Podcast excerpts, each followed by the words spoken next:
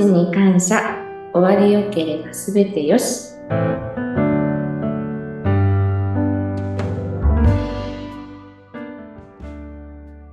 こんにちは、当美の豊田美希と申します。こんにちは、インタビュアーの山口智子です。今日は、当美のスタッフ、豊田美希さんをお迎えしていろいろお話を伺っていきます。よろしくお願いします。よろしくお願いいたします。あの、すっかり春の季節ですけれどもはい、ねえ、まあ花粉症でね、辛い方もまだまだいるかと思いますが、この時期って、豊田さん、いかがですか？春っていうと。春は私もやっぱり花粉症が辛いので、うん。私、涙目で、あの、すごく辛いです。うーん、ですよね。でもなんかちょっと心機一転みたいな、そんなね、感じもありますよね。はいうん。ちょうどこの入社時期がこのぐらいの豊田さん時期でした。はい、そうですね。3月20日に入社しまして、この時期になりますと、やっぱり毎年自分の更新月というか、うん。丸1年経ちました。2年目に入りましたということで、朝礼でも、あの、その日が近づくとそういった話をさせていただくことが多いです。ああ、そうなんですね。えーじゃあ、いよいよ、そうすると、え、何年目に突入ということなんですかね。丸5年になりまして、6年目に入るところになりますねう。ーん。あの、豊田さんは、当美では6年目入るということですが、それ以前のお仕事はどういう感じでこれまでキャリアを築かれてきたんですか？はい。えー脳幹視を2年弱、あの、名古屋で少しやってから、その前は児童福祉を10年ほど、うんはい、やっておりました。種類はいろいろなんですけれども、うんまあ子供に関する福祉のお仕事っていうのを10年ぐらいトータルで、はい、やってきました。へえ。えーでも児童福祉のお仕事から、また最初名古屋の方で脳幹視をされていた。うんそのあたりの何か転職するきっかけはあったんですか？そうですね。もともとはずっとあの児童福祉に興味があったので長いことを続けてきまして、うんとその児童福祉に対する思いがすごく強くなってきて、あの、まあ、別の視点じゃないですけれども、んもうちょっと自分が普通の視点に戻れるようにという意味も含めまして転職考えたところで、ええ。あの、以前祖父の葬儀で脳幹視の存在を知っていたので、うんやってみようかなと思ったというのがきっかけです。あ、そうだったんですね。すごく前職の時も思い入れがあって、うんうん。でもちょっと視点を変えてみようというところはい。からだったんですね。え、おじい様のその葬儀の時にご覧になっていたその脳幹視というお仕事、うんその時はどんな風な思いで見てらっしゃいましたか？特にこうす、すごく素敵だったなとか、そういったポジティブな印象は特になかったんですけれども、うん。こういうことを仕事にしてる方がいるんだなっていう風な視点で、あの、興味を持ったっていう感じです。うんでて、起きて返したりっていうのをやる仕事があるんだなと漠然と思いまして、うん何かきっかけがあればやってみたいなというぐらいで思ってました。あ、そうだったんですね。え、実際にお仕事、脳幹視のお仕事をスタートしてみていかがでしたか？そうですね。私は、あのやっぱり漠然と見ていただけだったので、こんなにお化粧だったり、表情作りだったりがメインになるとは全く思っておらず、こう白装束を着せるだとか、何かこうご希望のものを着せて納棺しておしまいぐらいのことで考えてましたので、うん。だいぶ働いてみて、もっと細かいところに、うん、手をかけなければいけないんだなというところを思いました。はい。はあ、そっか、その、お化粧をすること自体は、もう本当に初めてのことですよね。亡くなられた方にっていう。その、テクニックといいますか、こういろんな技があると思うんですけども、そういったのはどういうふうにして自分のものにしていかれたんですか？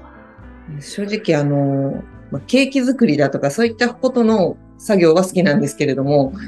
人の顔にこう何かをするというところはすごく抵抗がありまして、苦手意識もすごく強かったので、自分のメイクは毎日してるんですけれども、やっぱり向かって、向かい合ってやるっていうことの難しさですとか、うん。自分にやるのとまた全然感覚が違うので、こう手が震えてしまったりとか、最初、本当にどうしていいかわからないというところで、見ていただきながら、これでいいんでしょうか、これでいいんでしょうかっていう風なところから始まってますね。それはちょっと、競技の前の会社が最初になるので、うんうん。一番初めの状態としてはそういうところから始まりました。えーそういう中で先輩の技を見ていったり、じご自身でも努力を重ねていったと思うんですけども、なんかこんな風なことを取り入れてやってみたら上手くなったとか、何かそういうのってありますか？これはやっぱり当時に来てからの方が、あの、しっかり身についたとは思うんですけれども、まあ、自分でやってわからないところを先輩がやってる時に見て、自分だったらどうしていたかっていうことと照らし合わせながら、あ、こういうふうにしてるんだなっていうのをこう納得しながらというか、本当に自分のことと照らし合わせて、あ、自分はこうだからできないんだなとか、こういうところが違うんだなっていう風で見ながらやっていきました。うんやはり、当備にはね、すごくベテランの方多いですもんね。うん。そう教えていただかなかった分を、ちょっと当備で教えていただいてるっていう気持ちが自分ではありました。うん名古屋から東京に来るきっかけというのは何かそこでもあったんですか？もともと東京にずっと住んでいましたので、え福祉はずっと東京でやってまして、はい、途中で名古屋に、あの、ちょっと他が見たいというところで、興味本位というところで、あの、東京以外の、関東以外のところに一度行ってみようというところで、うんたまたま見つけたのが名古屋で、そこで児童福祉と脳幹視をちょっとやって、経済的な面で、やっぱり東京の方がいいなというところでうん、戻ってこようということで戻ってきました。ああ、そう。ええなんかすごく積極的と言いますか、いろんなし、ね、その児童福祉のお仕事から脳幹視に転職するときも違う視点を持ちたいと。で、東京に住んでいたけれども、名古屋という場所で違うところでっていう、そういうなんかアンテナをいろんなところに貼ったりとか、好奇心旺盛なところが豊田さんはやっぱりあるんですか？そうですね。新しいことは割と楽しくやりたい、楽しみなタイプなので、うん。が楽しみというか、ずっと同じことやるよりは新しいことをやってみたいなというタイプなので、いろんなところでいろんなことをやりたいなと思いました。へえ。あでも実際その東京にまた戻って東美に入社をされて、もういよいよ6年目に入るというところですが、ね、結構もうこれまで名古屋含めたら農幹士としてのキャリアずっと続けてこられているわけですが、今これからっていうところはいかがですか？そうですね。うーん最初はやっぱり技術的なところでの探求心というか、もう基本的なことですね。うん農家師としての基本的な、まあ、口を閉じるですとか、組み渡すですとか、時間を短縮するですとか、そういうなところに力を入れてたんですけれども、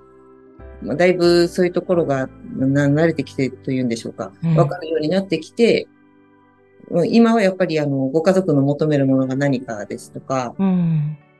そうですね。うんその人らしさを戻すというか、その人らしいお顔にするっていうところが難しいことではあるんですけれども、やっぱり写真からだったり、お話からだったり、汲み取れたらいいなというふうで思いながらやっています。うーん。あの、これまでたくさんの方に関わってこられたと思いますが、うん。印象的だったお客様とか、または心に残っている場面ってありますか？ちょっとまあ、お化粧とはちょっと違うところにはなるんですけれども、こう現場に行った時に、お客様から、あの、以前にも来ていただいたことがあると思いますというふうで、あの、何度か本当に声をかけていただいたことがありまして、はい。で、私としてはちょっと、そのご家族だけ見見ただけだだと思い出せなかったんですけれども、ええ。お話を聞いてみると、あの、場所も前回と違う場所でして、うん。その方の、あの、前回はその方のお父様、今回はその方の奥様のお父様っていう風で、こちらのお客様の方で関係のある方で、うん同じ私が来たということで声をかけていただいて、ええ。で、あの、前回すごくよくしていただいて、本当に感動したんですって、来ていただけてよかった。うん。来ていただけてすごく嬉しいですというふうなお話をしてくださって、ええ。私としてもそういうふうに声をかけようと思ってくださったこともすごく嬉しかったですしう、ん。あの、逆にあの、前回も自分ではあるけれども、前回と同じようにしっかりして差し上げなければいけないなっていうことで、改めて気を引き締めて、今日の旅館もしっかりやろうって思いました。へえ、だ、それはでも嬉しいですね。ね、覚えてくださってたとか、その時のお仕事ぶりもね、きっと印象的だったんでしょうし、あの、豊田さんにとってこのお仕事の魅力、やりがいってどんなところだと思われますか？そうですね。なんでしょう。あの、児童福祉もそうだったんですけれども、やっぱりこう、自分が持ってるもので誰かの手伝いができるならば、ぜひしたいというか、あの、一緒にやりたいですとか、何かこう、してあげたいということよりは一緒にやりたいという気持ちが強いものですから、うん。やっぱりな人が亡くなって悲しいところに自分が行くことで何か手伝えることがあるのであれば、やりたいという気持ちでやっています。ああ、そうか。いや、でも、そういう自分ができることで人のお役に立ちたいという思いがすごく前職からもお話を伺ってて、